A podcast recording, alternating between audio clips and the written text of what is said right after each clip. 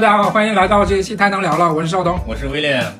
呃大家终于赶等到了我们新期节目。我们这一期啊、呃非常荣幸邀请到了一个我们这个非常可爱的同学，然后呢，他也是资深的文旅行业的从业者和创业者，然后也是旅游的爱好者。然后呢，我们这期节目因为大家最近的这个工作跟学业都比较繁忙，已经拖更到了嘉宾都等不住要来催更了。啊，对，啊，那我们欢迎一下呃我们的朱棣小姐姐。欢迎朱迪 Hello，大家好，邵东好，威廉好，嗯就是对我就是那个已经坐不住了，想迫切的参加我们这次节目的朱迪。嗯呃，然后我是那个从事文旅行业的，呃，可以说从大概毕业之后吧，就是基本上就是在这个领域里面有十多年的这个呃从业的经验。那同时也是一个比较喜欢旅游的人，嗯，然后也也走了很多地方。然后今天很开心，就是能够跟大家来聊一聊。就是呃，旅游生活和可能跟科技吧，对吧？对切一下我们的这个主题，对的关系，嗯，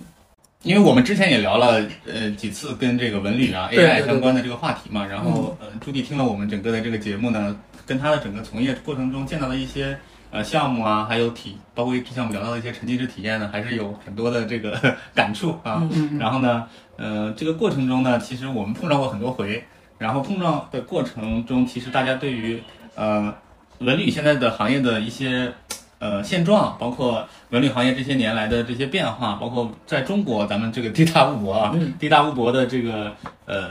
旅游资源，其实在过程中能开发出来很多有意思的这些项目，所以这块呢，其实可以请这个。呃朱棣来给我们再多介绍介绍，包括你之前做客户过程中，就刚入行啊是怎么怎么怎么怎么开始的？嗯，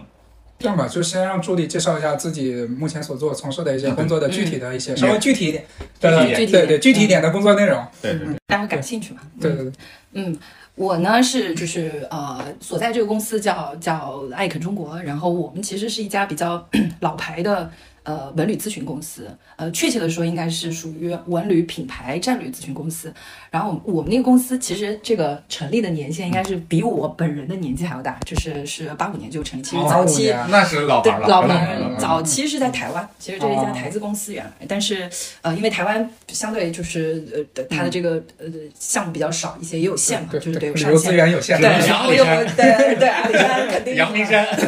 然后就就回到了这个这个这个大陆，对，然后当然就是本身大陆这边文旅资源也非常的就是地大物博，然后加上其实九几年进入的时候是一个文旅，应该说是中国黄金文旅二三十年的一个起点。九几年，九几年，九九四年，你你们应该很难想象说，九四年的时候，中国已经有第一个主题乐园，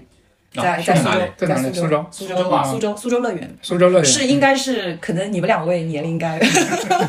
是七零后，七零后和八零八八五七。在哪个位置啊？苏州？苏州，苏州原来在苏高新区，苏高新区对。然后现在这个地方就原址苏州乐园的原址，现在是苏州博物馆的西馆，哦，嗯，就老馆是贝聿铭设计的嘛，东馆嗯，然后现在是西馆落在那个地方，嗯，然后就说回来，就是九几年的时候就已经有主题公园，所以其实让我我们最早开始就是做主题乐园的，呃，就是这个品牌，然后运营，加上就是有很多就是类似于像。营销啊，嗯。啊、怎么样把这个主题更大范围的就让大家体会到？所以就是你会看到说服务员应该怎么做嗯。这个服务呀，哈，怎么微笑服务啊？然后像就比方说营销应该怎么样，就是做这种流量，其实那个时候都没有这种词儿，是但是就搞活动，就大家就是想方设法把人吸引到这个乐园里面，我们一块儿热闹热闹，快活快活。但是就那个时候其实就有一个很大的困惑，说啊，主题乐园等等一下，我有个问题。就能具体介绍一两个当啊年吸引流量的一些具体的操作吗？比如说发传单啊什么的，对吧？那个时候已经已经不怎么发传单了。嗯嗯那那个时候就像苏州乐园，其实最早期就是做这个，呃，我我们就开始做，比方说像那个，它定义自己是打造成为苏州的叫做呃活动地标。就是就是就是经常就搞这种，比如说像现在我们不是有很多节日活动嘛，嗯嗯嗯那个时候其实他们就很早就开始做啤酒节，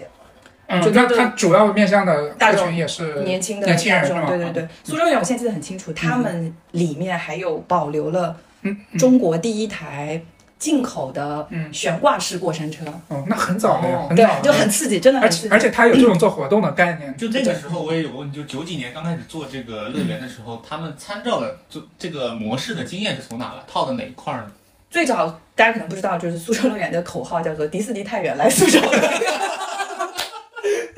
可以。就就当当当年应该参照的还是嗯。呃苏州呃就是那个迪迪士尼迪士尼海洋嗯。海洋海洋海洋公园嗯。呃海洋乐园这些嗯，就是说早期的欧美的这些乐园应该是中国做主题公园的模板。嗯，嗯，但是之前呃也没有 IP 的这些概念嘛，没有没有，嗯其实那个时候做像吉祥物啊，我们都叫吉祥物，吉祥物还不对叫 IP。对对对，都叫嗯吉祥物对那个时代，嗯，因为后来才知道 IP 是要有流量的，啊吉祥物是一个形象。对对对对对对，所以就是我就接着说，就我们就做主题乐园，嗯。然后其实我们做了一串主题公园，嗯。就可以说现在中国排名前十的，就相对还有流量这主题公园，像环球恐龙城啊、春秋烟城啊。嗯，就这些苏州乐园，然后欢乐谷，其实我们嗯最早服务苏州乐园之后，后来就就那个华侨城集团，嗯，嗯就就委托我们来做这个呃，从世界之窗，然后做那个、呃，就是这个叫什么欢乐谷，然后世界之窗是中国第一个微缩景观，对，就是主题乐园。那个时候我记得那边世界之窗就是、啊好像可以去看好多这种对，国外的，欧美、日本都有。对不是现在也有一些地方就是在搞这个就是，其实这个又反过来说口号，就是世界太远，就是来。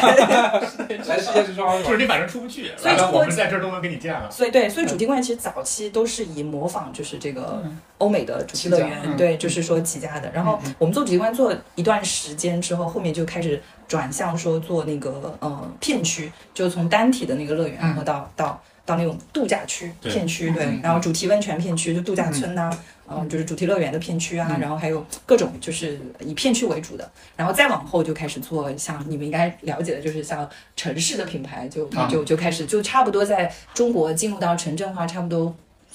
四四五十的时候，百分之四五十的时候，就城市进入到一个新的竞争阶段，然后我们就差不多一五一六年就接到了就是呃嘉兴市。浙江嘉兴市城市品牌，哦这个也是可以说中国第一个做城市品牌，就是很系统的去做城市品牌那这个就是你们帮嘉兴是做了什么样的一些产品呢？我我我的我还仔细去回就就回顾了一下啊我为了我们这期节目还捋了一下，看因为很久了，就那个时候我我我看了一下，其实我们除了说我们做那个传统的像定位啊、口号啊，嗯啊、就是去表达一个城市的气质。我们说像、像嘉兴，它很多人对它的印象是呃过渡城市，就比方说你去那边，你要经过那个嘉兴的那个中转站。然后我们去到那个浙江其他的城市，就一定要经过嘉兴的那个嘉兴的哦那，个你所谓的过渡城市，呃过渡城市。然后，但是呢，交通枢纽意思是对，交通枢纽，然后嗯。加上就是它其实有有那个嗯，就是大家会想嘉兴粽子就这个概念，五芳斋嘛，五芳斋，但嗯。是很少有人会想到说啊，乌镇是嘉兴的啊，西塘是嘉兴的啊。是，的啊啊啊，是吧？对啊对对，嗯现在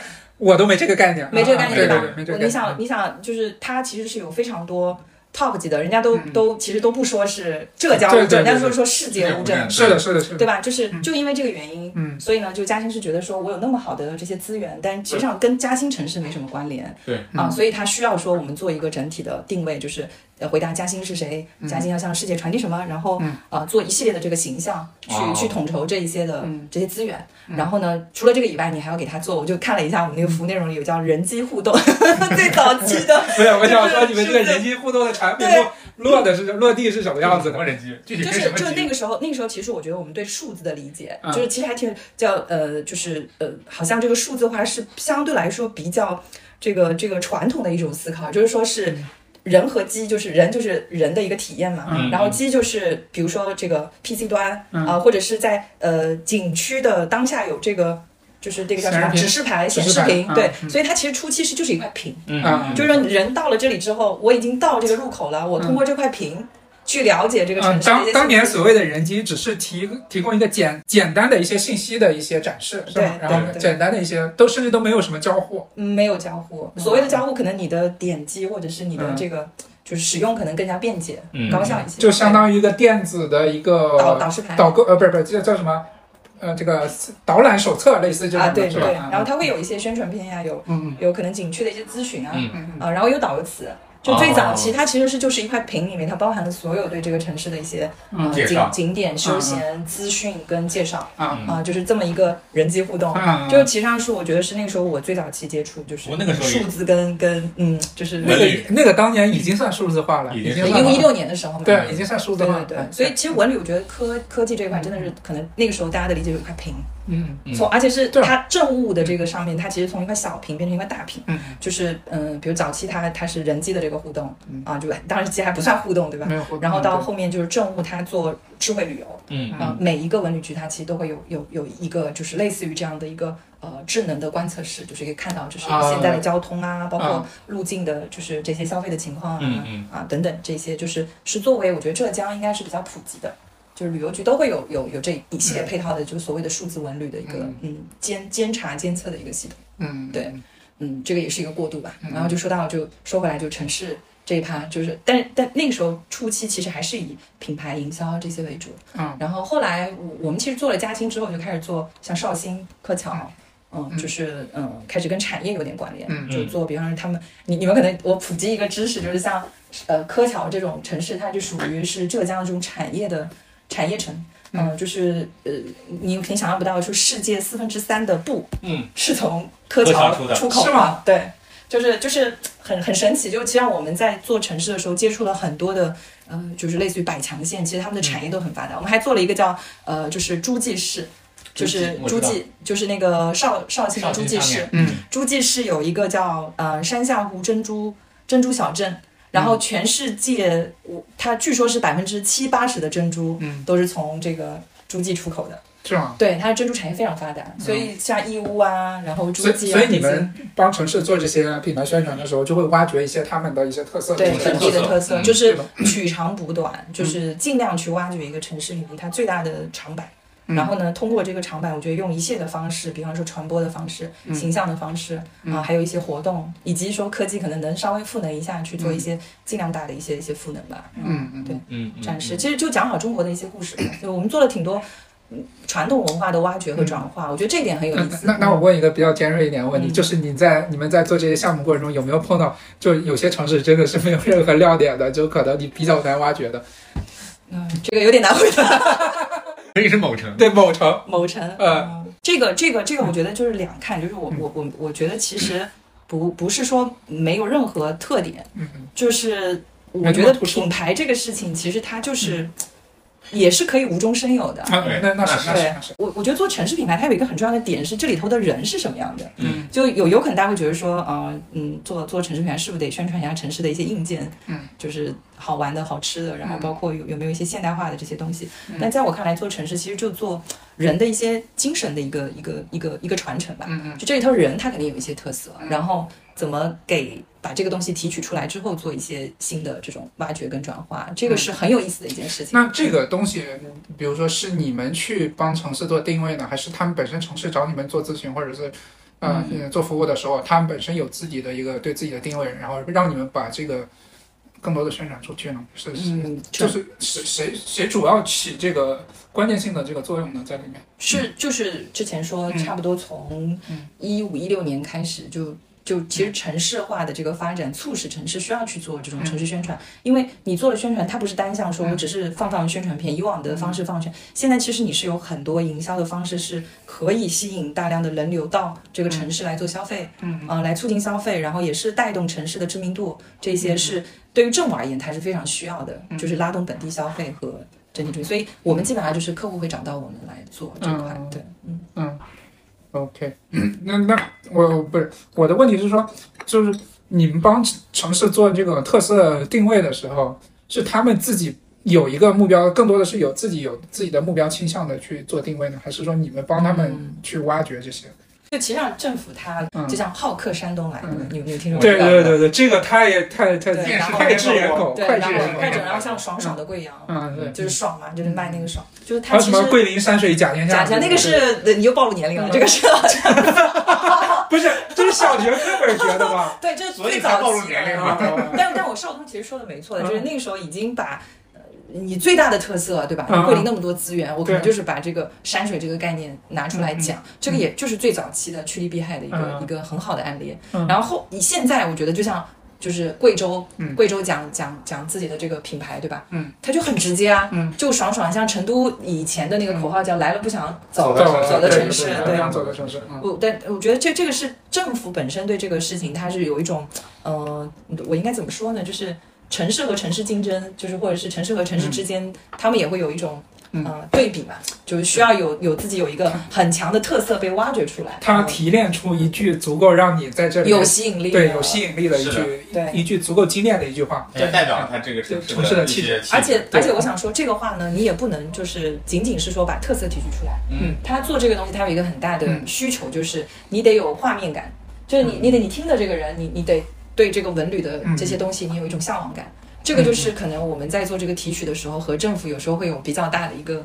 嗯就是可能是要一个磨合的地方。嗯，你比如说像“浩克山东欢迎你”这句话，在年轻人现在听肯定是有点过时了嘛。啊，对，对你像当刚刚才说成都讲的，就是来了就不想走，嗯这种可能反而更新一点新一点。对对对，对，也是有这种转变的。所以美多彩贵州，这也是贵州早期的。对，这一听就是很。早期的。其实多彩贵州跟我们当时还有点关联，啊嗯，就也参与了一些规划什么嗯的。早期，就现在我觉得大家要只给，就嗯现在你你你你就年轻的这个群体，你要吸引他们，因为流量基本是在嗯年轻这一端，嗯就消费可能在中年这一端，但是流量绝对是在嗯年轻这一端。嗯其实，在做这个输出的时候，嗯要特别注重就是这块的，嗯就是互动，然后他得有有有这种向往感。就是这种呃，有一点点亲切感，就是没有那么强的距离感。你像那个什么最美啊、浩克，就有点距离感，就对，就有点距离感。那个时候来了不想走，这还是有很，就是有这种没有很强的这种距离感。对，而且的确很符合，就是城市想想想传播的他的这种气质，对。对对对对，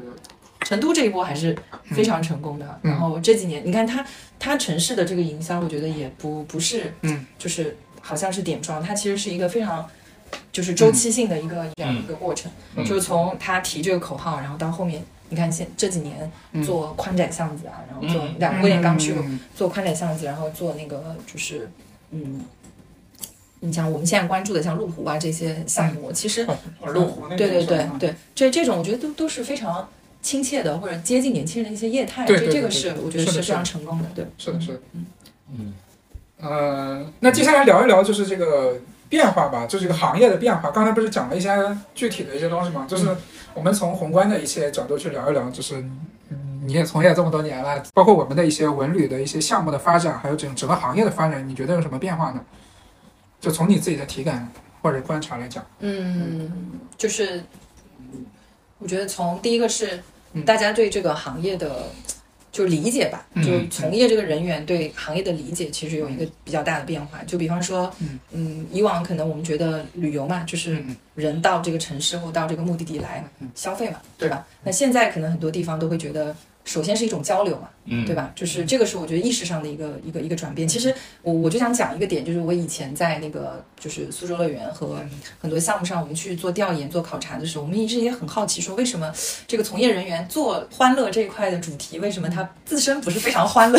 就这个这个这个是我我我也比较那个，就是当时是比较疑惑的，因为去做苏州乐园的时候，我们之前其实也去过像迪士尼啊，去过。嗯，香港的一些一些主题乐园，就是觉得说这种欢乐的氛围和经营的方式是很不一样的。但但是那个时候其实你不理解，那现在其实大家从业人员，你看就就不管是说现在老老老一批的主题乐园，还是现在新的一些景区，首先从服务人员的状态上面，精神面貌精神面貌上，你就能感觉出来哦，大家。也现在也，我觉得是随着物质富裕了，然后见的也多了，然后自身的这种精神状态、服务状态包括行业竞争，其实对行业竞争也也也也触发了，就是大家包括这次疫情，其实嗯。很多人从原来是出境游转向国内游，嗯。这三年其实是非常快速的加速了我们国内旅游品质的一个提升，就整个行业品质的一个提升。嗯。你像之前三亚，其实很多人都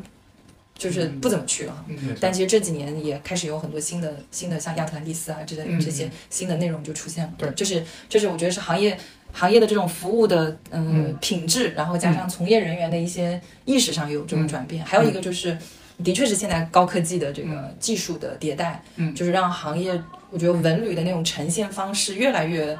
沉浸式、多样化，然后我觉得甚至是一种嗯对文旅的理解、文化的理解都是一种新的一个状态。对，然后这个我觉得是是这几年里发生，这个有一些相对比你觉得较大的具体的例子吗？嗯就像现在我觉得运用这些科技比较好的一些，好的，对吧？对，嗯，像比如说消费的形态上，以往可能都是白天是比较主要的，对对对但是对对但是现在你看大家都提倡夜经济，因为有灯光有灯光，嗯灯光就是你制造梦幻的一个很很重要要的一个光影嘛，光影对很重要的手段，对，而且是技术可以发挥它很大的能效的一个一个空间，对对。所以这一块是我觉得嗯非常明显的就是这五六年、七八年夜经济的这个崛起。嗯。我觉得是对文旅业是一个重塑，而且大家有没有发现，如果说你你住一晚和不住一晚，它的消费那是翻一番。就是我们从文旅测算上来说对，我们文旅其实大家讲的是不是说你来，而是说你来多久，嗯你在这个地方将度过多长的时间。我们在做规划的时候都是规划你是两天一夜、三天两晚，还是、嗯。还是一周的一个一个行程。啊，所以在做规划的时候，这个已经有一些对。测算，对，嗯。所以这个其实我本来想说，文旅行业的第三点就是，大家在做这个文旅的规划，就是以前呢都是有了项目我们去运营它，就现在就是运营倒推策划，就这个东西还没有的时候，我需要通过运营的数据，比方说我我就像刚刚讲，我是策划一个一个一个两天一夜的，还是三天两晚的，还是一个我需要游客在这个地方逗留多长时间的一个项目，另外就是这个项目里我设置多少的消费点，然后设设置多少的嗯现在有点做游戏的感觉。它有有我我们以前有个讲法叫就是叫八条线，就这个也是我我我我们以前总结出来的，什么节奏线啦、嗯消费线啦、嗯运营线啦嗯等等，就这个不重要，但是就是说嗯我们在策划一个地方的时候，其实它有非常多的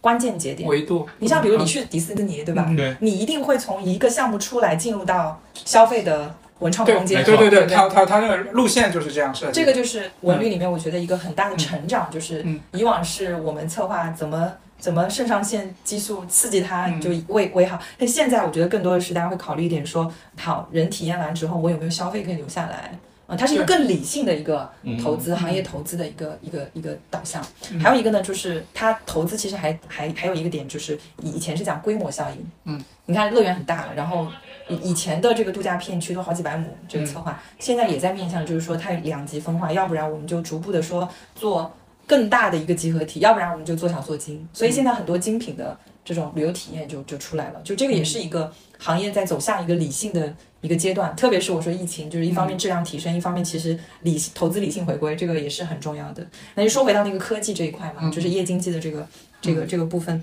你像我们也做过一个项目，就是在那个河南洛阳。嗯就是呃济济源嘛，洛阳旁边济源就是叫王屋山。这啊，王屋山，嗯嗯对，就就是那个愚公移山的那个哎王你看，王屋山你看，，就是对。对这个邵东还挺了解。他那个他是神话起源的那个地方，嗯就是女娲补天呐、愚公移山呀、对对对，后羿射日啊，什么都在那发生。就这个，我觉得挺有意思，就是说嗯。他们的这个神话故事非常非常的经典，嗯。但是呢，在呃我们接触他们之前，其实他一直在做一个非常传统的事情，就是道教名山加一条这个这个古街区。嗯。啊、就是说你你可能来的人都是香客。啊、啊，或者是嗯或者是传统登山客，对那你可想而知嘛，就是这么这么其实他没有把这个神话这么好的文化背景给运用上，是吧？对，就是说，呃，不仅是没有运用上，就是嗯其实也没有极大的去发挥那种体验感。所以你来，你就是登一座山，而且说实话，王屋山的它呢是那个叫太行山脉的余余脉，嗯，余脉就最难最难路。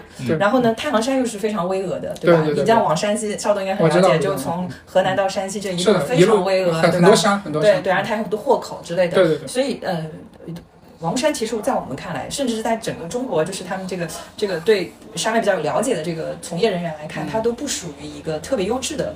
就是一段，嗯啊，所以再加上就是其实也没有很好的应用。那你登山其实价值就不是很高，你可以去别的地方去登这个太行山，对吧？嗯那所以那时候我们就是就是聊这个事儿的时候，就跟这个这个旅游集团，我们就提说得得调整一下定位，因为这个流量真的太少了。嗯，他们一年可能都二三十万流量吧，就觉得这个作为一个这么好的一个山，对，所以嗯、呃就是后来我们就提一些新的定位，就是把呃。就是这个神话的故事跟它的这个定位做结合，然后呢，就提到个神游王屋嘛，就是嗯就神话你看一听这个就想去了，对吧？啊。对神游哦，对，神游？以前什么上霄呀，就是爬山，这就没意思，对吧？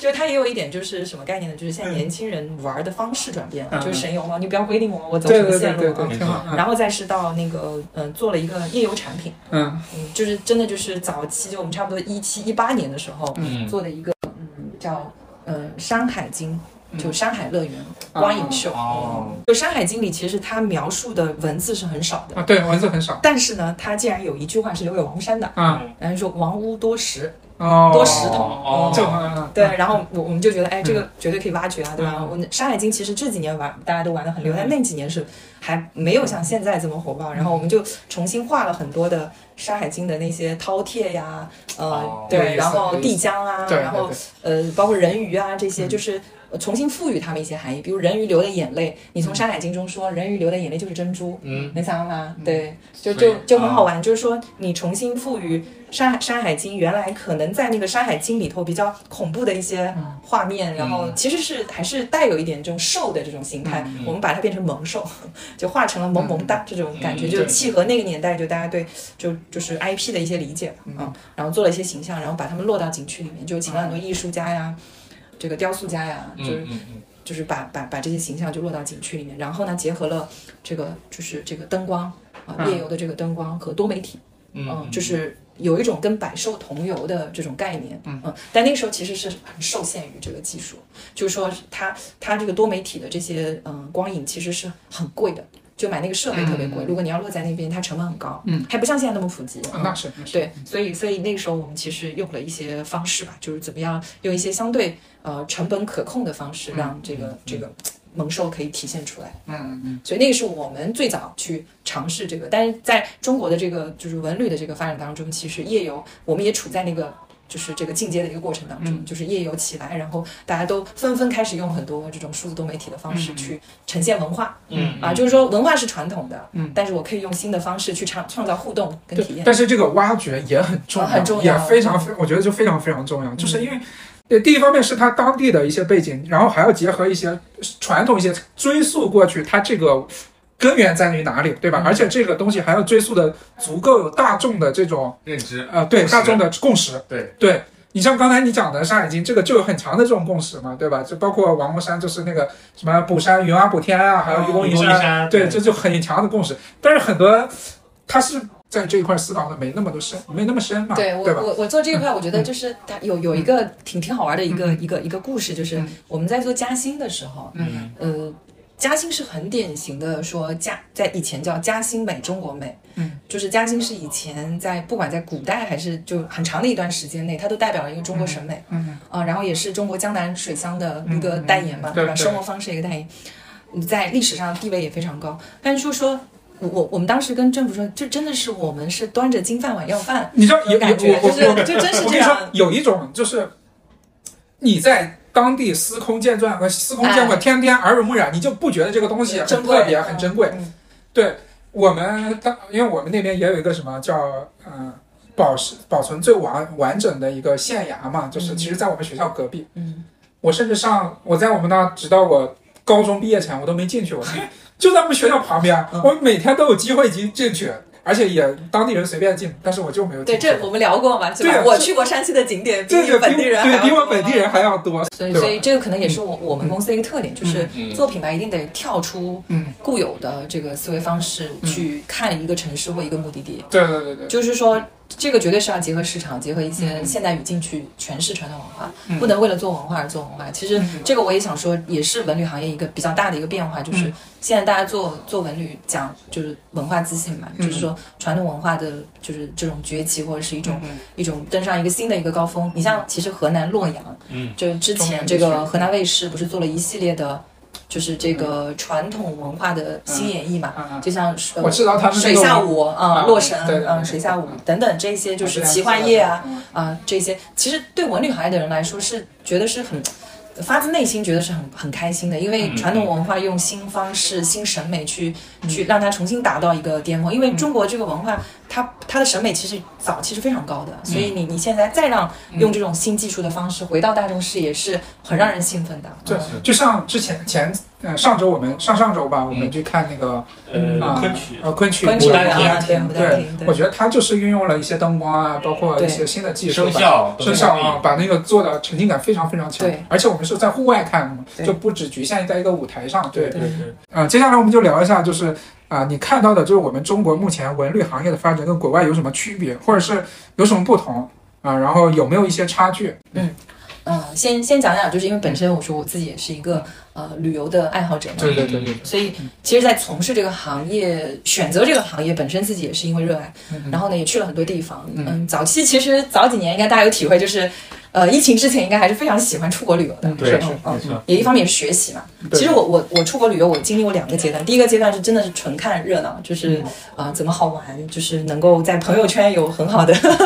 露出露出，对露出嗯对，就是觉得自己特别嗯跟经营城市跟他们一样的，对对，然后但是后后期其实都是带着目的去旅游，嗯就是说会有一个非常明确的课题去做这个事情。那那早期像我们做，就我们去欧洲啊、嗯。看到嗯说这个数字多媒体或者是这个 AR 的这个、嗯。这个方式，其实在那个巴特罗之家、嗯。啊，就是到西班牙看高迪的这个建筑。巴特罗之家在高迪所有作品里面应该算是一个比较小的，嗯。是一个私人，就是巴特罗的这个私人的一个住宅。对，那他这个很火是嗯。很火是吧？对？就是但当时我们去的时候，我真的是被他这个设备给给给惊讶到了。嗯。就是说，我到目前我到中国，我也没见到别人有这种做法，就是嗯。进去它这个建筑的高迪的这个灵感的来源其实是海洋，嗯。所以你会看到它，嗯，就是都没有特别呃有棱角的地方，就是它都是一个非常。圆润，然后又是没有对，都是弧形的这种建筑，嗯。对，很少见，就因为它充满了想象力，对。它是来自海洋的一些灵感，嗯。所以你进去之后，你看现在这种建筑遗留，你是很难再去想象它跟海洋有什么关系，对吗？嗯所以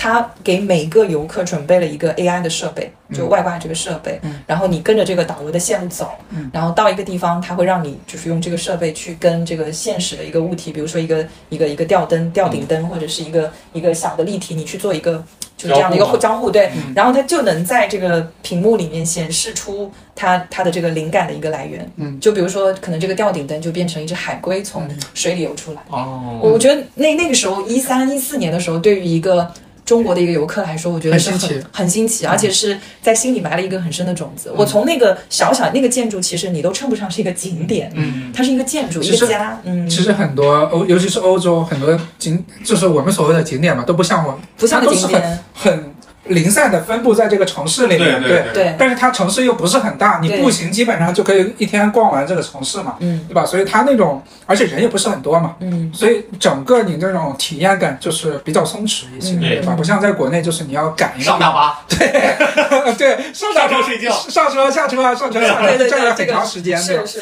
这这这个其实也是早年就旅游方式，就是叫上车睡觉，那啥，对下边合影嘛，上车合影，下车可以对，对对对，但是我我我那时候就看这些的时候，就其实，在心里就是有有种一颗种子，就是哦，原来文化的表达它很好玩儿，嗯然后技术是可以这样赋能文化这种叙事的，嗯这个就留了一个小种子。然后后来后半期就欧洲这一圈我们游完之后，早期是我们去土耳其，然后后来欧洲嗯几个几个几个国家去过之后，我们就开始说有没有一些嗯就是驱动。新的驱动啊，以前去欧洲可能看建筑这些，然后后来呢，我们就去到那个日本，就我记得很清楚，就我第二次去日本的时候，我们其实是为了那个大地艺术节，嗯，就是是那个北川富朗做的大地艺术季。然后我没有去大地艺术季，我去的是他第二个，就是海洋艺术季，就是它是一个在越后妻有，然后就是新西线嘛，然后就叫大地，他就把那个农村，就以前可能比较破败的这些嗯农村、凋敝的农村，重新用艺术的方式去赋能它，就是去去激活它。有很多艺术家进入到农村里面做很多艺术装置啊，嗯就艺术叙事啊，艺术家进村啊，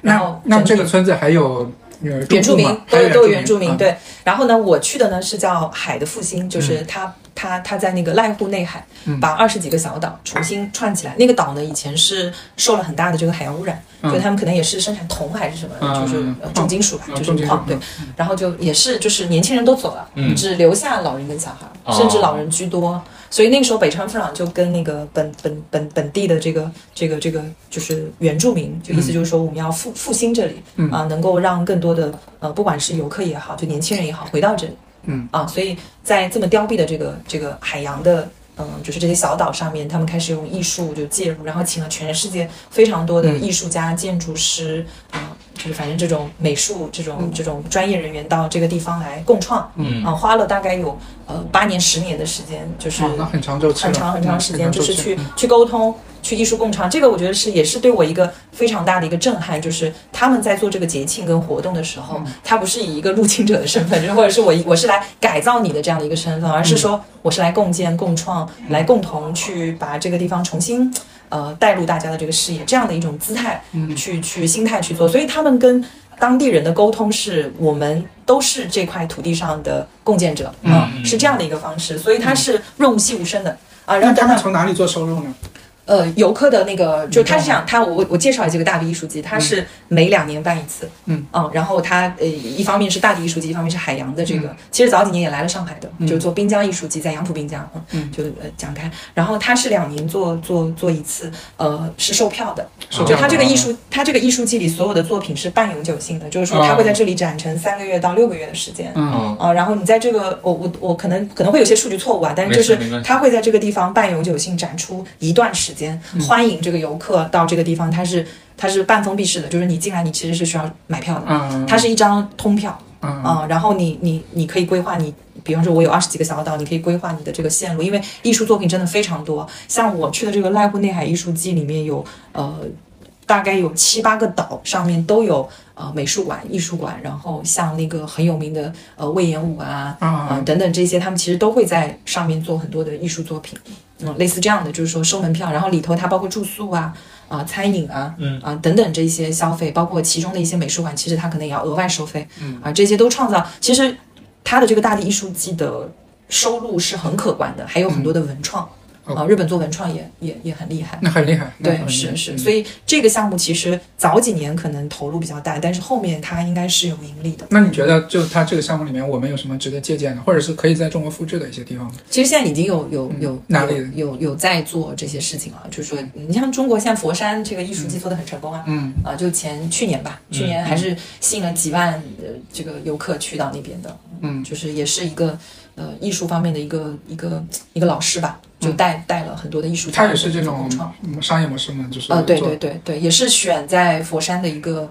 一个一个一个地方，然后来做这个艺术季。嗯，讲到这个艺术这一块，就是其实这一块，我觉得还有一个很重要的启发，就是怎么样能够让这个嗯地方，嗯，叫这个地域的呃这种原来的这些资产，嗯它通过外来的就是这种艺术也好，科技也好，嗯重组，然后来。呃，发挥出一些新的，就或者说碰撞出一些新的火花。嗯这个事情就是说，我们大家内心对文旅的一个理解是我必须要有非常好的硬资产，我才能去做对这个旅。对对对对，啊、但是我觉得可能日本他们的理解是不一定你原来就是好的，我我我可以通过很多的方式让这个地方就用文旅的方式复兴一个区域，就这个是也是很多的文化文化，或者说我不是去做高大上的东西，嗯嗯我我来是来共创。嗯，在这个土地上重新开出属于你的这个，那这个那啊、那我就是理解一下，就是可以说是，就之前我们刚才讲的那个什么王屋山嗯这种，中国的这对，或者是嘉兴这些，它是有刚才呃朱迪所所所讲的就硬条件的，对对吧？不管是我有一些神话背景也好，或者是有一些啊、就嘉兴这种景色呀，这种还有像呃那乌镇呀这些硬资产嘛，对吧？嗯那还有一种就是像你刚才讲的日本的这种方式，就是嗯。可能对这个地方对没有什么特别大的一个要求，但更多的是，呃，长周期的一个投入，嗯。对这个地方的一些改造，嗯，对对，能够融入到当地的一些就是嗯，嗯文化或者生活中，然后对。产生一些额外的一些价值。对，啊是，嗯，就是说你你你可以通过很多非硬件的这种投入，或者是嗯。非大资本的这个投入去，嗯，但是这个周期会比较长嘛？嗯。呃，对，就是它已经是把这种城市的发展，嗯，我可以理解为是产业发展啊，对。和文旅体验就是深度的融合了。嗯它不是只做一个消费，嗯它是把艺术这个嗯艺术和旅游这个产业留在了这个地方，让这个地方有不断的可以有自我造血的这个能力。嗯，我觉得这是更高级的一个，也不能说更高级，就是它是一个让你觉得更有想象空间的一个事业，它不是一个景点。哎，朱棣，你现在目前有没有发现，就是我们现在呃，就整个文旅行业啊，有一些嗯、比较呃明显的一些问题，或者是一些需要解决的，能有有有提升的地方。嗯，还还我觉得还挺多的，嗯就是呃，就讲一个吧，就是关于就是景区该不该围起来这个事情。嗯啊，就是我们其实也碰到很多，就是从你说收入的这个角度，我们景区很多都会把自己这个区域给围起来做固定的这个投入和开发。嗯啊，这个当然能带来很多这个叫嗯呃门票收入。嗯但是实际上，从文旅的这个测算或者大经济的这个角度，这个围墙应该被打开。就是说，呃开放式的景区可能可以带给这个片区更大的一个，就是从消费角度的一个收益，嗯。啊这叫算大账吧。嗯。就这个，我觉得现在还是有挺多的这个景区，比如说我们是以这种小门票为机制的，嗯那就呃像西湖这种景区，以前西湖也收门票，嗯。啊，但是后来就倡导就是大西湖这个概念放开之后，其实对于整个泛西湖片区的，呃，不管是旁边的商业，嗯、还是整体的这个消费，它的带动作用是激增的。啊，所以这块我觉得也也是，就是国内景区值得去去做一些调整的。对，从这个角度，对，包括这个其实只是说从它的呃算账嘛，经济角度去考量。嗯但是我觉得还有一个就是说，嗯、你从整个嗯，就是它跟整个城市的融入上，嗯，它会更好一些。就是整个，嗯、你能给不管是这个景区也好，或者呃能给城市带来的一些东西，或者是这个城市能从这个呃这给这些景区带来一些什么东西，我觉得都、都能更好的去。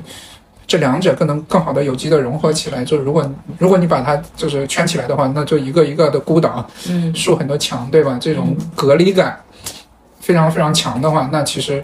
我觉得这种观感上，就感受上就不是特别好，对是吧？？其实很多景点也好，文旅的这种项目也好，它应该应该这个城市就是它这个项目的载体，它把它这个载体，它把它拿这个载体来去承嗯承载一个相对零散化的一些地方，然后这些地方它自有的一些特色，嗯这种就让人感觉很好。而且也更符合现在就是人群的消费趋势，就是体验趋势。比方说现在很流行 city walk，、对啊，对对对对吧？就是我不希望你你来呃圈地，让我在一个设计一个设计一个个很刻意的设计一个文旅的体验。对对，我希望它是一个开放式，呃，就是叫自由度高一些。哎，对，嗯就是这样的一个嗯不是很刻意的一个体验形式。对，对对对，我觉得这很符合现代人的这种这种嗯嗯，体验方式、是的偏好。是的是的对对对，很多景区是这样的。你进景区跟出景区完全是两个不同感受，对吧？你就感觉很割裂。对但如果你放开的话，嗯你没有这种高墙的话，这种边界是不明显的，对，嗯对吧？你你这种感受会更好一些。嗯。这点我觉得其实在上海的感受会好一些。嗯嗯，对上海或者是我们说发达沿海地区可能会更对，可能会好一一些，可能会更更好。我觉得也有一定的倒逼，就是因为大家的确是在国外也看了很多嗯。新形式，审美被培养起来，被培养起来审 审美，包括消费能力也是。嗯，它的确是一个很很很重要的一个点。嗯。你像我我觉得去法国这种，就是它那种有点像是整个城市就像一个景景区，对，是的，是的，是的，嗯是的。其实它的街道设计，很多欧洲国家都是这样的。对它很多展馆，尤其是小城市啊，就巴黎对，巴黎或者是伦敦还算大的，嗯游客还比较多，还还有一点点国内的这种排队的感觉。嗯但是很多小城市它不需要排队，对就很多不起眼的建筑，你进去之后，它就就是是一个展馆或者是什么，，它你就感觉到这个跟这个城市这个这些景点跟这些城市这种融入感会非常非常强。嗯对你感觉到是这个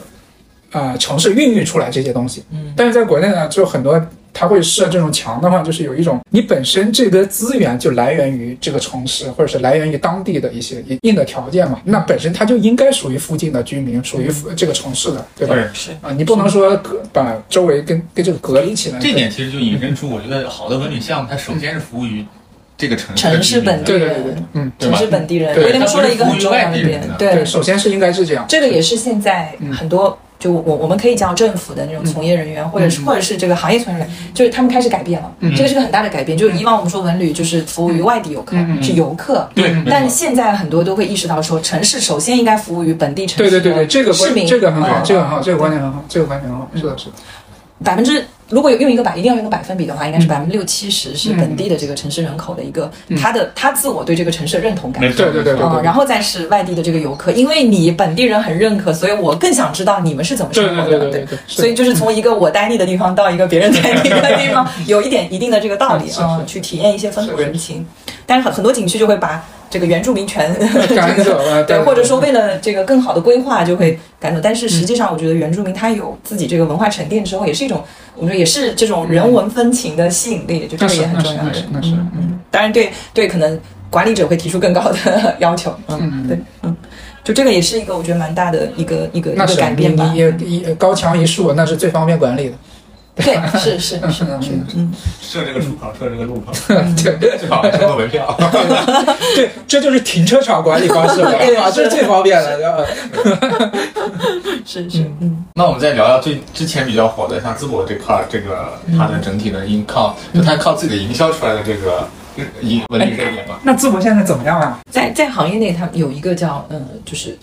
把几个城市做了一下对比。嗯我不知道你们有没有关注到，就是嗯第第一波一点零是那个淄博，嗯然后从淄淄博的这个，就是它其实是那个热度起的非常快，是因为一帮就是这个嗯学生大学生呃说毕业以后去吃淄博烧烤。对，然后带哎动。一下，我插一句，你们吃过淄博烧烤吗？我没有我没有，啊，没吃过淄博烧烤，这就是瞎聊。我还是吃过的。啊，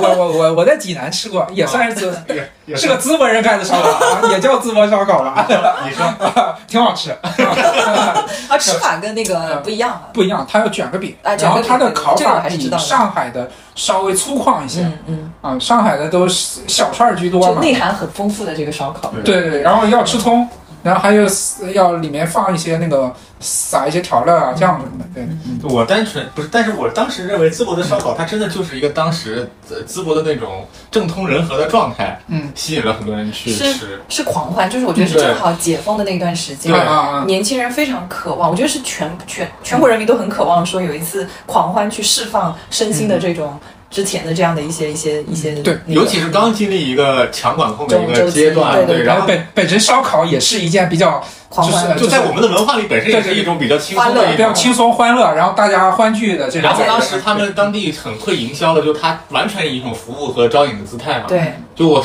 恨不得我我我整个这个城市的呃市政啊、嗯道路啊，都为你都都都为你们来去那个准备。对他就那种他其实那个时候还的确是政府第一次嗯就是利用了或者运用了这个新媒体嗯，新媒体，嗯。就是它是一开始这个叫自来水流量起来以后，政府是很快速就发现捕捉到了这个，捕捉到了。捕捉到了这个，因为以往政府其实跟新媒体还是有一定的距离的。距离。啊，但是这一波就是我觉得也是为了鼓励消费嘛，对吧？然后就捕捉到了这个这个自来水流量以后，嗯。政府就立马不是开始对。以各种对话、喊话，嗯。罗里局长啊，什么我要小哥哥对反应来接挺快的火车站接我之类的，就这些，我觉得都是一系列政府后续它很快速，就这值得鼓励的，就是它很快速的捕捉到这个信息，以及就是刮起了这个这个滚滚起了这个雪球嘛。然后，但是呢，也是就是因为我觉得是政府第一次遇到这么大的一个挑战，这么大的一个流量，没想到啊，这真的是没想到所以其实他后续的应对。没有太应对太好，呃，就是说这个应对是没有经验的。对对对对。我们也不能说它不好，其实是大家都缺少这种对对对经验对对对。但是在拥抱新媒体和就是全域的这种联动上，你看真的是所有人都上来，就是说去做成为一个服务的人员，就是这个我觉得是是是一个很大的进步。但是可能呃后续的这种管理上以及这种流量持续性上面，嗯嗯它就没有做的特别特别好嗯。到位，所以导致就是后来不是就很多烧烤摊就造成了污染，然后也是就是后面人走了之后。它其实是有一个就是回落嘛，就这块我觉得是挺可惜的。但是其实后来就是那个村村超，就是贵州的那个嗯村超、嗯村 BA，、嗯它就是属于它的迭代版本，就升级版哦，本。那个其实我前几年就二点零，那个其二点五版本。那个其实我前几年就有所它做了，五年，就是也承载了就是全民狂欢的一种这种心理诉求。没错。就其实这个阶段特别经典，我觉得大家始终都还是在一种需要身心释放的一个嗯心理诉求上，所以旅游它最终肯定是对接一种心理诉求能不能很好的契合上，就等于风口就到了，就这嗯这个是一个基础。对，然后后面它的我我我们再聊一下那个村边这个事情，我还是比较感兴趣啊。嗯就是你觉得现在他们做到现在啊、目前为止，你觉得最成功的是什么？就或者它为什么是二点零形态？对对对，或者是嗯。呃，它它是这样的，就是说，首先呢，淄博这个事情它其实是横空出世，啊，然后其实到后面它是有有一点乏力，去去继续承担，嗯。但是像那个呃村 BA 村超这个事情，据我了解，他们其实已经做了五六年的嗯。这个时间了。嗯。他的这个龙江县的县委书记真的是个高材生，啊在清华大学的。哦，那很厉害。啊、所以他其实早期就鼓励大家自发的拥抱新媒体，就是所有的公务员自己就是要会应用新媒体哦。去传播。但是早几年，就像我说，他其实风口没到，嗯。就是说还，但是他们就逢节必踢球。啊。嗯啊、就是说有这种文化的，它不是我引引了外面的一个就是外来的物种在这个地方，嗯。而是说我本来大家就是热爱嗯。就是踢足球这件事情，或者是呃运动这件事情，对这个事情就是相当于是本地人的一个狂欢，就像邵东刚刚说的，我我是。就是市民他自己对这个事情是有，就是本地人有很大的认认同感，对对，他们是一个节，就像一个节日一样狂欢节啊，这是第一个。嗯。然后第二个就是他他就是每一次活动，他其实都希望公务员就是去应用好新媒体啊对，就是去传播这种。嗯。然后我觉得第三点就是因为正好这个赶上这个风口，就是、嗯。呃大家都希望就是去，对，然后他们就就包括呃央视，就是嗯。不是撒贝宁这些都来了嘛央视，然后加上像像开始关注，对明星开始关注了，我觉得这件事情其实是真的是非常好的助推。还有一个很重要，就是刚刚我们说的那个问题，就是它是没有围墙的，嗯。嗯，就是说它它其实那个时候没有门槛是吧？不仅没有门槛，是在这个节日期间没有说我利用这个流量去坐地起价，就是把把消费拉得很高，嗯而是说我以一种主人翁的姿态，我欢迎所有人来我龙江县旅游啊，而且他们有美，他们是有真正的文旅资源的，像淄博可能还缺少一些呃这个传统的一些文旅资源，所以你来了之后，你发现第一有场景，嗯。我能狂欢；嗯。第二就是我狂欢完了之后，你爽爽的贵州还是有非常多文旅景点能够让我留几天拉动消费，连带消费。这个很关键。所以它流量非常高，据说拉动几十亿的这个这个这个收益吧。这个这这个有点像什么啊？就是我举个例子，就是说，你比如说我做视频，或者是我做什么节目火了，对，他不是把你这个节目我变成收费的了，对，他是说我通过其他的，我带个广告去赚钱，或者通过其他的方式，呃对对对，就是他把这个运用了，其实现在所谓的这种互联网的这种模式嘛，而不是说我现在我把这个门票收起来，建个围墙，对吧？进来依然还是拉了一波对对很大的好感的。对，所以我感觉这个还是很厉害的，这样对，所以他看春超、春憋全部免费，嗯嗯。对对对他不收门票，他本来他保持了这个事物原有的样子，嗯。他本来也免费嘛，对。本来也免费，对。啊，然后而且他什么。呃，就是冠军啊，送只鸡啊，送头牛啊，对吧？就是都很原始气息嘛，对。感觉挺有意思。是对。然后他还做了一个后续的动作，嗯。我不知道你们有没有关注到，就是他自从这个火了以后呢，说那接下来我们要把这个变成传统，嗯。所以他他号召就是全国嗯。地方的足球队、篮球队嗯。都来比赛，但是一定要有自己的特色，比如说嗯。有什么呃呃地方，比如说你你是吃鸡什么足球队，就就是欢迎烧烧淄博烧烤烧烤 足球队，对，我觉得这个就是充分的把文旅和文文视野很很对，我觉得他很充分把文旅嗯。跟本地风俗，然后还有全民狂欢，嗯。然后消费，就很聪明的把它做了一个闭环。就这个是我觉得文旅里头也是也是很不错的，就是嗯，所以我在看他们的视频，我有一种很被带入。对被带入的感觉，感觉很很就感同身受的那种，真的是热爱这个东西。对，你能感受到，对，能感受到，而不是说我就是那种把这个当做一个形式一样的，嗯。嗯，是。其实更极致的就是天津大爷跳水这个事儿，啊，天津大爷跳水，对对对，那个怎么那个怎么红起来的？好像我都就是一群很热爱生活和注重身体健康的那个桥都成一个景点了，好像是对，这个桥变就这个桥，他们说是一开始大爷自发跳水，对。花式跳水，然后嗯。又越来越多的人来跳水，嗯。然后呢，发现底下就开始桥洞底下开始有人观赏跳观赏他跳水后来呢就开始发展成民间自发打分，站一排这种，就它变成了一个呃，可以说是民间自发娱乐的一个一个一个活动。这一点我觉得也很记得我们刚刚说的，就是就城市没有围墙嘛，就是说虽然这个事儿后来因为安全的隐患就就喊停了。喊停了。对，但我觉得是其实它给了我们一个，因为这是市场自发嘛，你就觉得给了你一个启发，就是这种所谓没有围墙、不刻意的一个一个一个方式，其实是也许是以后以后就是文旅的一个方向，嗯嗯就对。所以生长出来的东西更有生命力，很有很有生命力很有，生命力，对而且天津大爷就是人家说嘛，天津人嗯随便。你的一什么什么一百万天津都能说一百个 这个相声，就是就都有 幽我之前还。认识个天津人，感觉只要说话我就想笑。笑 对天津人，天津拜拜，天津拜拜，天津拜拜跳水，就是这个，我觉得很有呃很有说服力，就是它就是这个天津拜拜就代表了这个天津的精气神乐观，对对对对然后很很很有活力。很有活力。嗯就这个武汉其实有一段时间，就是你们有没有看一个宣传片？就是疫情之后，就是讲就是一群老爷爷去跳跳水游泳嗯这个事儿，就是就也是代表了一种精神，嗯就是说不管这个风浪如何，我都要在这个就是就是非常自由的这个游泳啊。对，所以说就是不管说文旅也好，就是我们讲这种活动也好，就是它还是要传递一些，嗯、积极乐观的一些、就是城市气质，对有一些气质，有一些气质。呃，这一点我就说到像呃，比如说国外哈、嗯就像荷兰，就是荷兰也有大运河，你们看没？巴拿马大运河，嗯就中国也有大运河，对吧？我们不做对这方面对比啊，但是像荷兰的大运河，我真的是给我们很多客户都做过那个介绍，就是它它的那个呃运河的文化，就是它的运河边上放了非常多的这个小船嗯啊、它营造那种我们在运河上。但是呢，因为荷兰本身技术也很发达，对吧？然后特别是艺术文化很跨界很发达，所以他们做了一个叫运河灯光节，嗯。还有灯呃叫呃运河艺术节，它一年就这两个节。嗯。然后艺术节呢，就是它会有有很多小船在那个河面上，然后大家就一块儿听音乐会，你坐在船上。坐在船上，然后在运河边上欣赏交响乐，或者是就音乐家唱歌，一起看夕阳，这种进入夜间，然后它还有就特别美妙，你不觉得？就是你和运河共生，对对，对，就运河不是一个精神遗产，它其实最后变成了，呃，它就是一个我们生活生活于此，然后社交于此，然后快乐于此的一个一个场景了。这一点我觉得是，呃，就是历史文化遗存到现今，你穿越古今之后，它。就运发出来的一个东西，然后还有一个就是它的灯光节很漂亮，就是它让很多艺术家在那个沿着运河两边，呃，城也是城市的一个基底上面做了很多的那个灯光，啊，然后你就坐着船，啊，你就可以观赏那个灯光节，就这个就就也让我很有启发，就是说这种嗯。就是新的这些技术灯光，然后和古运河 就有了这样一种交融，然后是一个很新的一种体验方式，嗯嗯，对，嗯，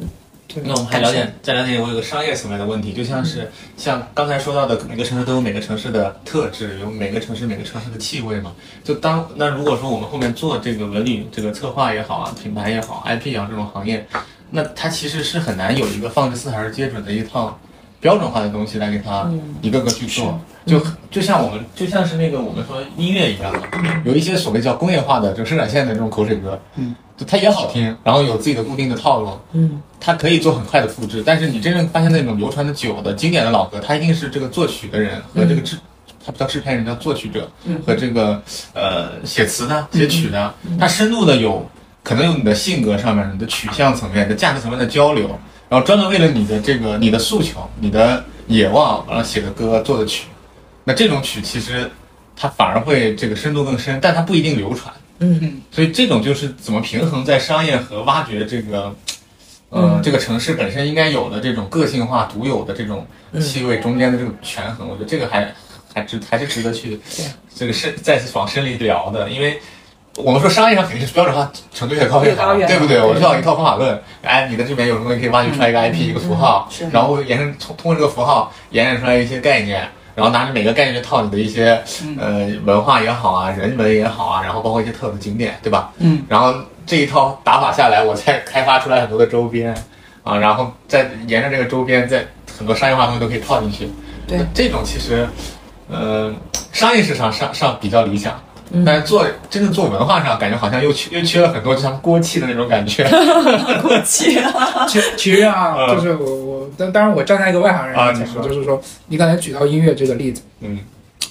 其实我认为是这样的，就是所谓的标准化呀，或者是商业化的去做是 OK，是我觉得是没问题的，就是这个是应该是主流市场就是应该这样去做，嗯嗯。就是应该有标准化的东西，哪怕它显得千篇一律，嗯嗯。但是这个就是满足大众的需求。的。嗯。我们所讲为的所讲的说欧美的什么音乐或者什么的什么电影也好，好的也是少数呀，嗯，是。大部分还是商业啊或者所谓的口水歌啊或者什么，不是说它，但是少数的东西它是有嘛，是肯定是要有的，嗯。这这个就不能按照这种路数去做了，嗯这个就是得长出来的东西了。嗯。就是得你有敏锐的去发现它有趋势成为未来的可能性，就像那个村编嗯。或者村超这个，嗯。对吧？对。你得有非常敏锐的趋势，捕捉能力。捕捉能力，对，而且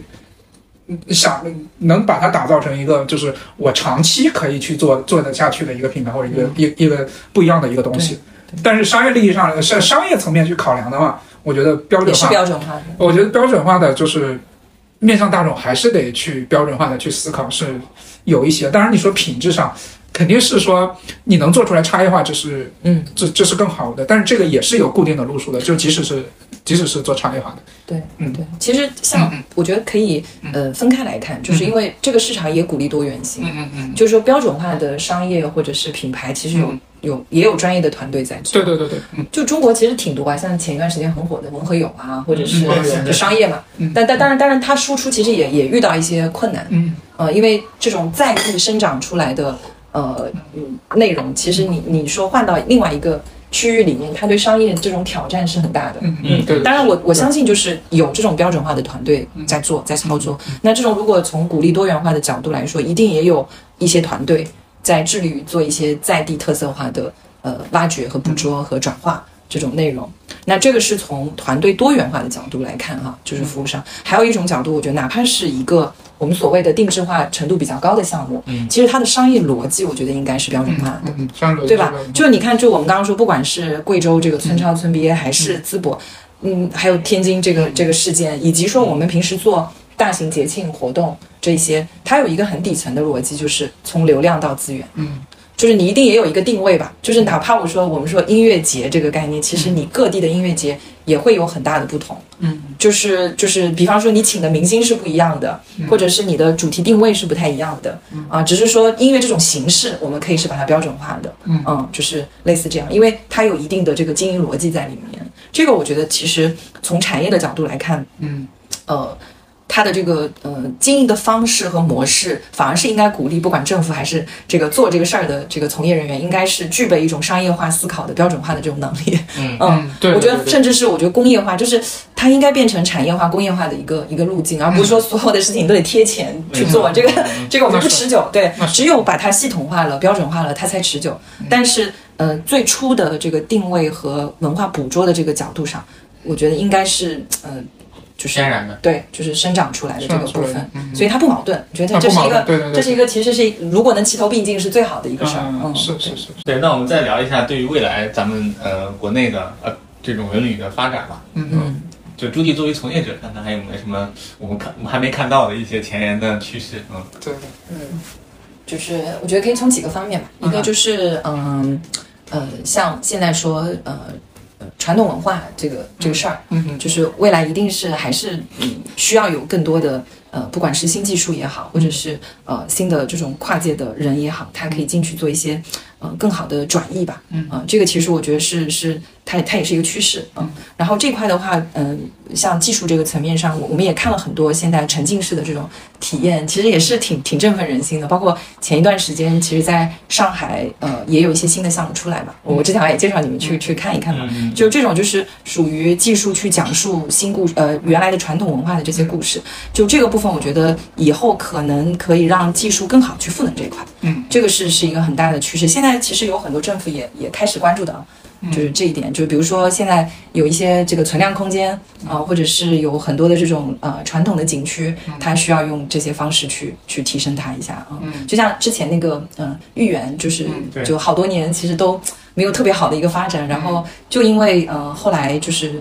做了街区改造，然后呢有了那个 AR 的植入，就是其实在，在里头走就九曲桥那一段，它是有很好的这个就是 AR 呈现的。我不知道你们之前有没有去玩过，就是好久没去过豫园了。呃对吧？嗯就是但是其实上豫园的改造是很成功的，是吗？就他去，改天我们约着去看一看吧。就它是对，它是一个很典型的，就是老的。呃，很传统的一个上海的地标，就可能原来年轻人都不去了，都是老阿姨，可能去那边买黄金，就是像那个 对庙会的一个地方。然后后来通过技术改造，就是它有几个，一个呢就是街区灯光，嗯。所有都更新，就是让你觉得在里面拍照更出片，灯光真的太重要了，太重要了就真的就像化了一层妆这种感觉。你白天跟晚上完全是两个，，而且豫园是很典型的，就是从消费出发打夜游打得很成功，嗯这绝对就是它焕然一新。然后第二个就是在新媒体这一块，嗯就是它因为把很多的百年老店就是做了那个呃，就是新的消费方式的一个转变，就场景转变。比如说像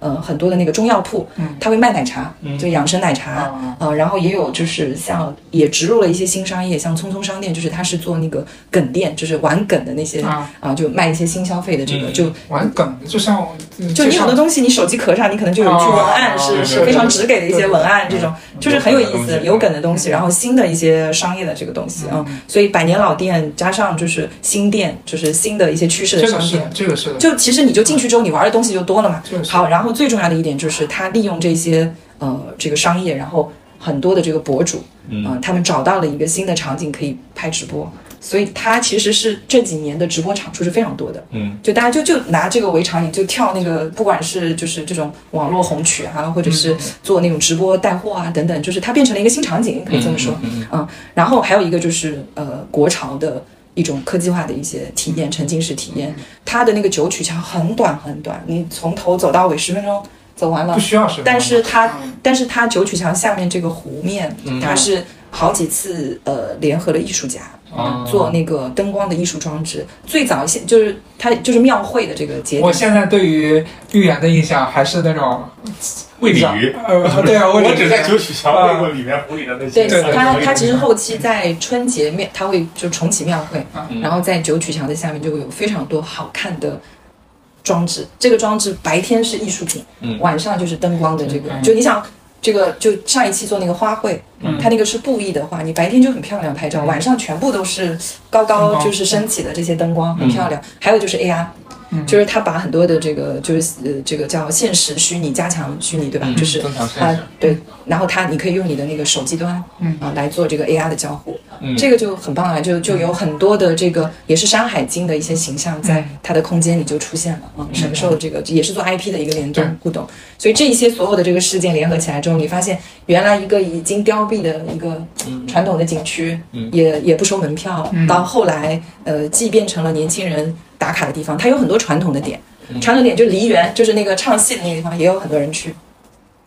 嗯，就梨梨园就是唱戏什么，大家还是会去这些。嗯，我觉得以前可能大家不敢想象吧，就现在其实去的频率很高。我现在带朋友去就去那那边嗯去玩，对，然后然后呃网络上的这个热度非常高，因为对是是这样的感觉，就是你知道以前就是我看，嗯包括豫园，甚至很多很多景区吧，其实不只是豫园，就是有一种，你像我们现在在网上去看很多东西，就是对于我们这个刺激已经很强了嘛，嗯对吧？嗯就是有很多新的东西，每天都充斥很多新的。你再看线下，就感觉很多东西就很落后，很很割裂的感觉，嗯就感觉他很这些管理者都不上网嘛，对吧？是吧？是不是有这种感觉？就是有这种感觉。嗯，但然后然后我还想说，就是其实嗯，从业者他应该也要捕捉到一个趋势，嗯就是。不要把旅游做太刻意了，啊就是好像他非得是庙堂之上，这个对对对。对对我来教教化你，这个对对对，就这种。是我觉得更多大家应该考虑是如何感化别人，就是说嗯或者是让别人进来真正的就是去沉感同沉浸式感受，就是玩儿，就 就当然除了那些就是本身他就是负责教育的，这这些纪念馆纪念馆这些纪念馆，除了这些之外，嗯剩下的你就不要掺杂了，就是让大家体验体验娱乐的，玩就是玩就是玩，啊就回归玩。然后还有一点就是烟火气真的很重要，很重要就千万不能做的太高大上吧。嗯就这种，就哪怕你说用硬科技，你也是融入到你这个就景观。嗯现实加强一下，对对对就是融入这个这个景观。我其实有时候我很害怕去一些纯科技的 空间，那那就不是呃，呃就是文理了，对吧？那就是对。就是它它科技有一定的科技的一些设备。但当然，像刚之前我们说那个拉斯维加斯 Vegas Vegas 的这个 Sphere 啊嗯，这种就是沉浸式球球幕这种，这这个我觉得太震撼了，它是原生于科技的，花了将近三十个亿美金嘛，二十八亿还是二十几个亿二十八对亿？嗯这个这个这种硬核其实就是另外一种特别硬核的对，特别硬核。但你看他玩的也很好他会跟音乐。就对吧？YouTube 的这个音乐如果没有结合好，我看了一下，就没有那么大的看了一下那个 YouTube 的那个演对啊唱会，哇，那种压迫感，我天哪！就是不仅那个压迫，是那个日出，就那个日出，你感觉就是在真的，真的在我看很多弹幕有说这个是楚门的世界啊，理解了，理解了，楚门为什么出不来了？相信了，对，相信就。在真实的世界里。是的，是的，是的。哦，对，所以这一点就是也是呃，就是说哪怕是科技，我觉得也是要让你相信你你在你在一个非常沉浸式的这个、这个空间，而不是非常硬的一个教化的一个过程。对对对对对对，对，我觉得他们这个就很好，就是我就做世界第一，就是世界第一最大的这种单体的这种屏幕，我天嗯呐，对棒，是是，而且它很核心成功的点，还真的不不不仅是技术，它这个里面的体验方式，就它就融合的就那个很好。内容，内容内容它有内容它有很理合理的一种内容内容，然后这个球变成一个很好的那个载体，啊！我看他们有专门就是为他们这么大屏幕去，嗯、就是弄那种相机，那十六 K 还是多少 K 的相机，嗯，然后去取材，嗯，然后包括里面的设计这种，因为它是半圆圆形的嘛，回声会很大，它怎么去消除这些消音啊声音啊，或者是什么嗯。做，反正很费功夫做这个东西，嗯，嗯，就是但是效果是真的不错啊，就会让让大家觉得啊，值得去这个目的地。对对对对对。为了这个球物能去一趟拉斯维加斯的。这真的是这样的。真的嗯，，是的，是的，这种这种魅力就是是很大的，对，是的是的驱动力，嗯，是的，但其实现在有有有一种热潮出来，嗯。我不知道你有没有关注到，就是呃各种博物馆的呃策展的一种一种呃整体品质的一个提升，嗯我觉得是一个跃升。嗯就中国其实博物馆，不管是像嗯那个香博，就是那个湖北嗯博物馆哎，，上一个博物馆你最近一次去是什么时候？呃，我应该是就今年最近应该是郑州，就是嗯国庆节去了那个嗯河南河南省博物馆。啊，对，但是说对比一下，我觉得我是真的非常喜欢，就是湖北湖北的这个博物嗯馆嗯啊湖湖南说错了，湖南湖南嗯长沙这个这个这个博物馆，就非常棒。嗯，嗯就他做那个嗯马王堆的这个这个展示，嗯，呃，就是汉文化的一个整体的一个呈现。嗯。然后包括他是那个就是呃呃辛辛追夫人。他是真的，你可以看得到 这个他在底下、啊。看着你，就这些还挺震撼。但是最震撼其实还是应用了科技，嗯，它是还原了整个墓穴的呃，就是这个对这个结构，你是在顶上往下看，对这个呃，然后他把他把这个呃，不管是汉代的一些这嗯个艺术，呃，就是包括花纹，嗯，呃，还有它整个的一个呃里头发生的一些故事，我我觉得又用科我觉得博物馆是非常非常好的一个利用科技去呈现对对呈现这种呃文物的一个、一呃个场景。对，因为你你这个是地下挖出来的嘛，，对因所以就为对你缺乏想象，对对对对对，就是它需要还原当时的一个景象的话，因为很多都没有了，不存在了。但是我可以通过建模呀或者 AR 的一些啊方式，啊当时的场景还原，而且尽量贴合现实嘛。呃，因为这个，你你比如说我我利用它，因为它空间是有限的嘛，对吧？我空间是有限的，我通过屏幕呀，通过 AI 的这种方式，然后更能让你产生沉浸感的话，那我就不需要去去去在一些固定的场景去。而且我觉得它博物馆里面，呃，因为它属于就是断代非常清晰的一个朝代展示，就是说这一点就是呃，我觉得从教育这个层面，虽然我们不刻意去教育别人，但是博物馆真的是一个嗯非常好的，就是在审美层面和呃对历史的了解这个层面，以及就是对文物的这种了解层面，其实对孩子就是对下一代来说是一个非常好的你说这个一个教育过程。确实是的，就是我去看一件文物的时候，如果我知道它的背景，或者是我知道什么人在使用它，我觉得这个更能产生印象。嗯就是或者当时的一个，比如说这一支把剑，当时它为什么断了？就是如果能还原这样一个场景，对对吧？像越王勾践，你能看到那把剑，我我我我这个印象会非常非常深刻，对，是是非常深刻。是是，你你们最想去哪里旅游？而且哎，其实可以聊聊，就是你们印象最深刻的，就是去过旅游的。国内吧，先说说国内吧，咱咱们还是以国内为主吧。对对对，国内国内，嗯，国内为主，我一直在嗯，当然今年已经很火了，今年不用我在那个国国内你最喜欢的地方地是哪里？方是哪里？就是旅游景点，对旅游景点。我刚嗯没说完，就是本来想一直想安利，然后今年已经火了，就是那个那个肝脏线，呃，那个青肝线嘛。哦，因为我我就是我一直跟别人讲说那个，嗯那个大漠孤烟直，长河落日圆，西嗯西出阳关无故人。故人你只有自己从那个河西走廊，沿着祁连山走过那么一段，嗯。就那个距离，你开车都要开五六个小时的时候，嗯。那时候那个那个时候你骑马，嗯，就那那时候想想那时候设置那个安西都护府嘛，马的你平均时速才二十几公里。对嗯。你就 对，你就那个时候就你站在那，因为它阳关和嘉峪关都还在，古城古古古关还都在，嗯嗯。而且那个跟大家想的不一样，是。那种是。它真的就是戈壁和荒漠中的就那一个关隘，嗯。啥都没有，你什么城镇前不着村后不着前真前不着村后不着店，嗯。然后体现那种孤独感。一个是孤独感，二一个就是那个时候的古人嘛，那个时候的人民，他真的是在就在那儿驻扎着，嗯。然后在所谓守卫边关，那个边关树屯这个叫呃，对对对，就嗯。那个那种那种那种，你可以把它列为一种悲壮感，你也可以把它列为一种啊，你说这个以前我小时候去爬那种野山，也有这种感觉。对啊，举目四望没有一个人。嗯对那种是你可以站在那个关口，就你你除了后面那个不知道离你多少余，就望山跑死马的那种祁连山啊，啊你除了祁连山脉，你能看到山脉。和你周围四四周，除了那个山脉是你唯一一个参照物以外，周围是你只能看到天际线，就那戈壁滩的天际线。嗯就那种程度，而且那个近两年可能稍微好一点。那个时候我去的时候还有，那时候还遇到沙尘暴，就你更加了就就是你就你第一次直观的看到沙尘暴，那个沙尘暴不是你经历的沙尘暴，是你能望着那个远处的天边嗯。一个沙墙嗯，就过来了，卷过来了，不不是卷，它就是那个沙墙在跟着你就类似哦《星际穿越》里面那个水球里面那个水翻过来那种啊，对对对有点类似，但是水那更太震撼了，太震撼了。它是沙漠，就让你就飘过来是正常的蓝天什么的嘛，这边就那边那你看那边的天就黑了，然后那边那个那个你看有有沙墙过来，你开着车，然后那个时候你你有经验的老司机就会发现，你这个车要开到多少速，你才能赶到下一个那个城市，比如说你就去张掖啊，或者去去哪对，张掖，不然你你就你就得经历那个经遭遇那个沙尘暴了，就那种感觉，然后你再你就再回想到你那边还有一个关口，因为那时候没有城市嘛，你现在还可以下了高速去住酒店，那时候是没有，就那种就出就那种内心的那种震撼感是很强的。对，嗯。就这这这个就是我觉得就是像之前那个我说旅行的意义那个书里面讲说，人为什么要去感受这种辽阔？对对对，它不是繁华，它是辽阔，是说让人在这样的一种意境下能够感生了悟自身的渺小，是是，然后你就知道很多事情其实你要敬畏，对嗯，然后去怀古敬畏，就这些的意境其实是的确是。他他他需要这个场景让你需要这个场景，而且我我这是我来了上海以后，跟我这个很多上海的朋友都在会强烈推荐的，就是因为我们在这样的都市圈里面，感受对这种东西是很远的，很远很远的。就我们抬头就是二十来层的高楼嘛，很多这个东西见多了以后，人还是会你的认知会很高，但是你的心你的心会变得很小。你去那种地方，你你你可以踩脚一共就五百公里，你甚至你去北疆，那新疆就更更不说了嘛，时区都不一样了。就是很多你在过去的书上、小说里，包括尤其你走走那个、那个、那个呃青海那条线，会路过德令哈，你就能感受到孩子当时写那个“姐姐今夜我在德令哈”的时候，你看到那个银河，看到那个蓝天，你就能知道他为什么今夜他只想你了。是，就就那很浪漫，对，然后你就这么绕一圈，那还只是一个青青藏甘藏线嘛，就只是甘肃和青海这么一圈，然后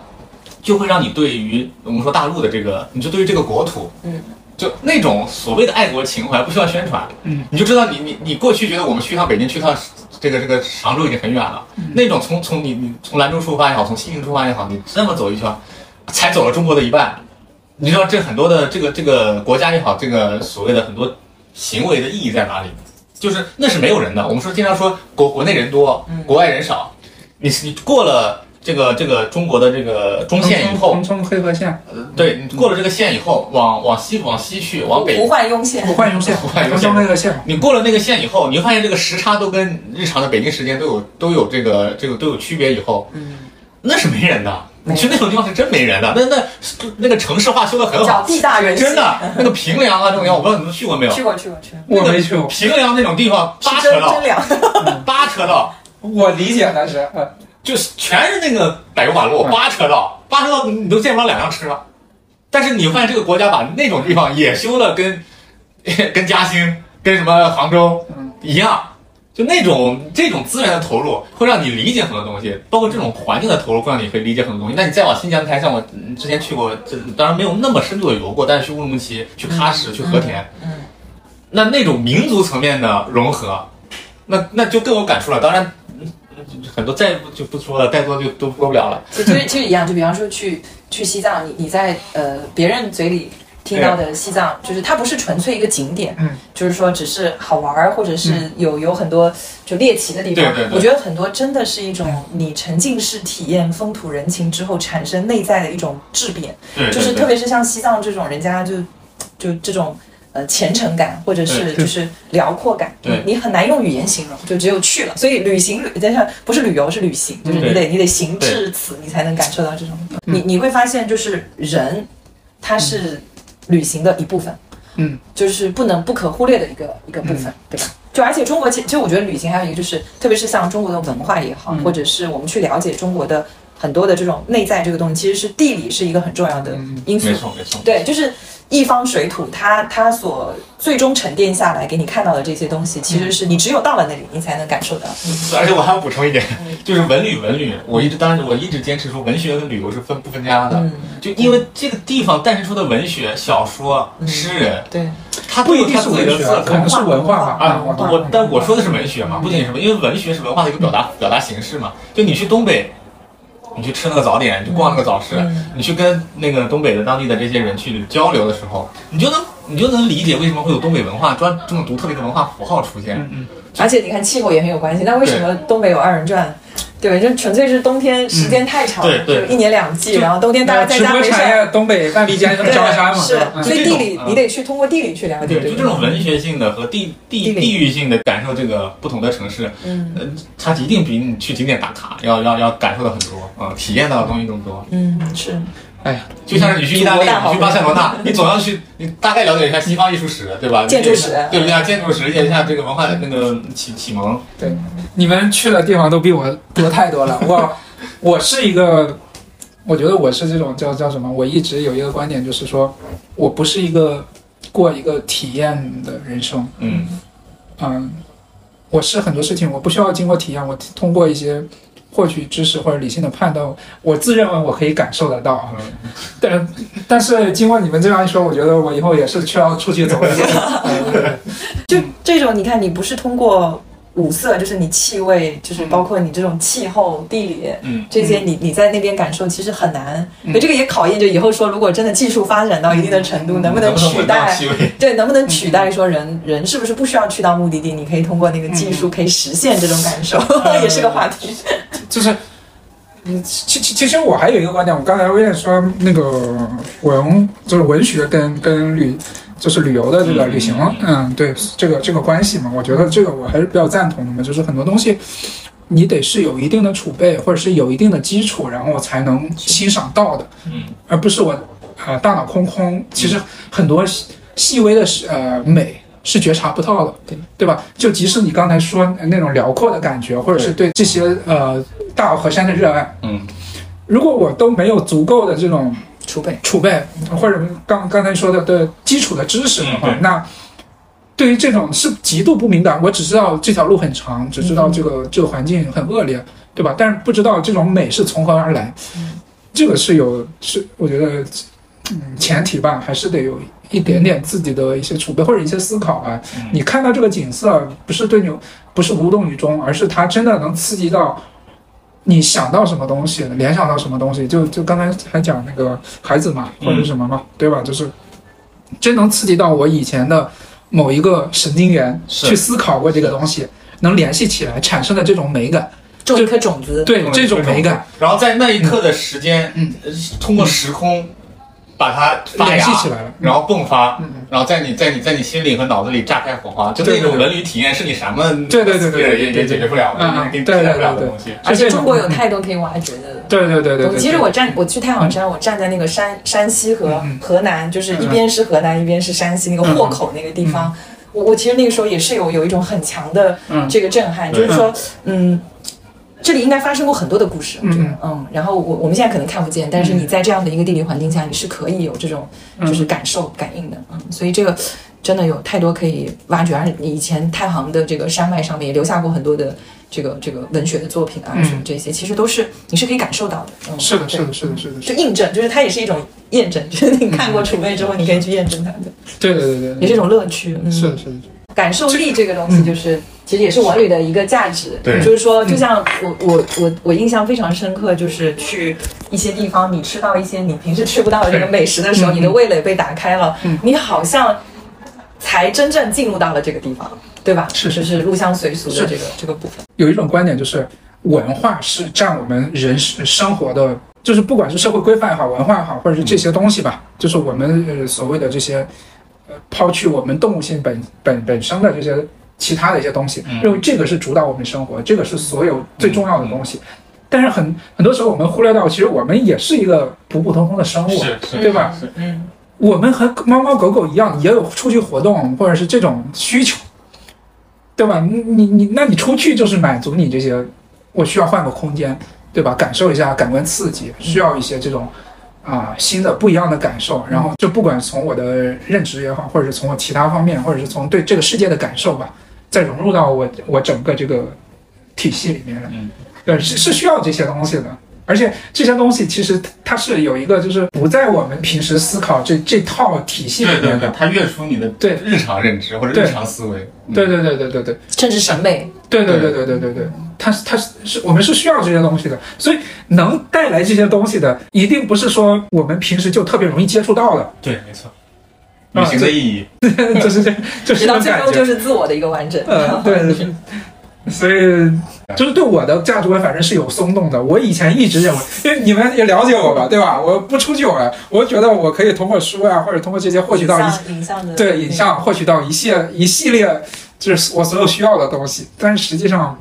不是这样的。像嗯比如说这个秋秋天深秋的嗯内蒙古的大草原的嗯清晨，对，然后你去等待那个日出，然后冰晶就是那个草地上全是那个结结结出来的冰晶，对对对像那个钻石施华洛世奇的钻石一样。还有还有一个很重要，就是在草坪上掀起那种烟啊，就是那个晨晨雾刚刚蒸发蒸发出来的这个是。升华那个然后有那个物理形态叫对，升华，然后有马在那边走，就是那种苍凉和宏大，就是其实是我觉得很难用所语言所以语言这个感官刺激是一系列的，不只是视觉上啊，一系列的，对对一系列的。但是你通过文字，你很难一系列的都获取到这些刺激。影像都很难，影像都很难。所以我以前一直是说，我通过理性，我可以完全的去拿捏到、感受到这些东西，但实际上根本我忽略了，我也是个动物，对吧？就我刚才讲的，我们一直以为你是机器人，打开自己的感官，你不管接受是好的不好的，其实都是一个完整的一个过程。嗯嗯，文文旅其实也不是说所有整个过程体验都是美好的，那是那是。但它是文旅体验的一个部分。其实刚才我们前面也聊过，我觉得我不是是需要所有东西都是美好的，我是需要超出我平时生活的，对我有深刻印象的。你不管是它是有艰难的，还是有容易的，还是有观观感上不舒服的，我觉得都、我都能接受。嗯，至少这点多样化，我觉得你如果连这点多样化都没有的话，那审美能力还是有点欠缺，有 有待提高有，待提高，有待提高对。行啊，那那我们这一期就聊到这儿，嗯然后我有一个，我有一个，我有个诉求嗯，就是 因为近期聊到这个，然后因为我真的很喜欢德令哈，然后呢，我节目最后为大家朗诵一遍那个姐姐吧，哦虽然不一定有好的这个朗诵技巧，念一下，念一下，好来念一下念一下这个孩子当时在这个路过德令哈的时候写的姐姐，嗯。姐姐，今夜我在德令哈，夜色笼罩。姐姐，今夜我只有戈壁，草原尽头我两手空空，悲痛时握不住一颗泪滴。姐姐，今夜我在德令哈，这是雨水中一座荒凉的城，除了那些路过的和居住的，德令哈，今夜，这是唯一的最后的抒情，这是唯一的最后的草原。我把石头还给石头，让胜利的胜利。今夜青稞只属于他自己，一切都在生长。今夜我只有美美的戈壁空空。今夜我不关心人类，我只想你。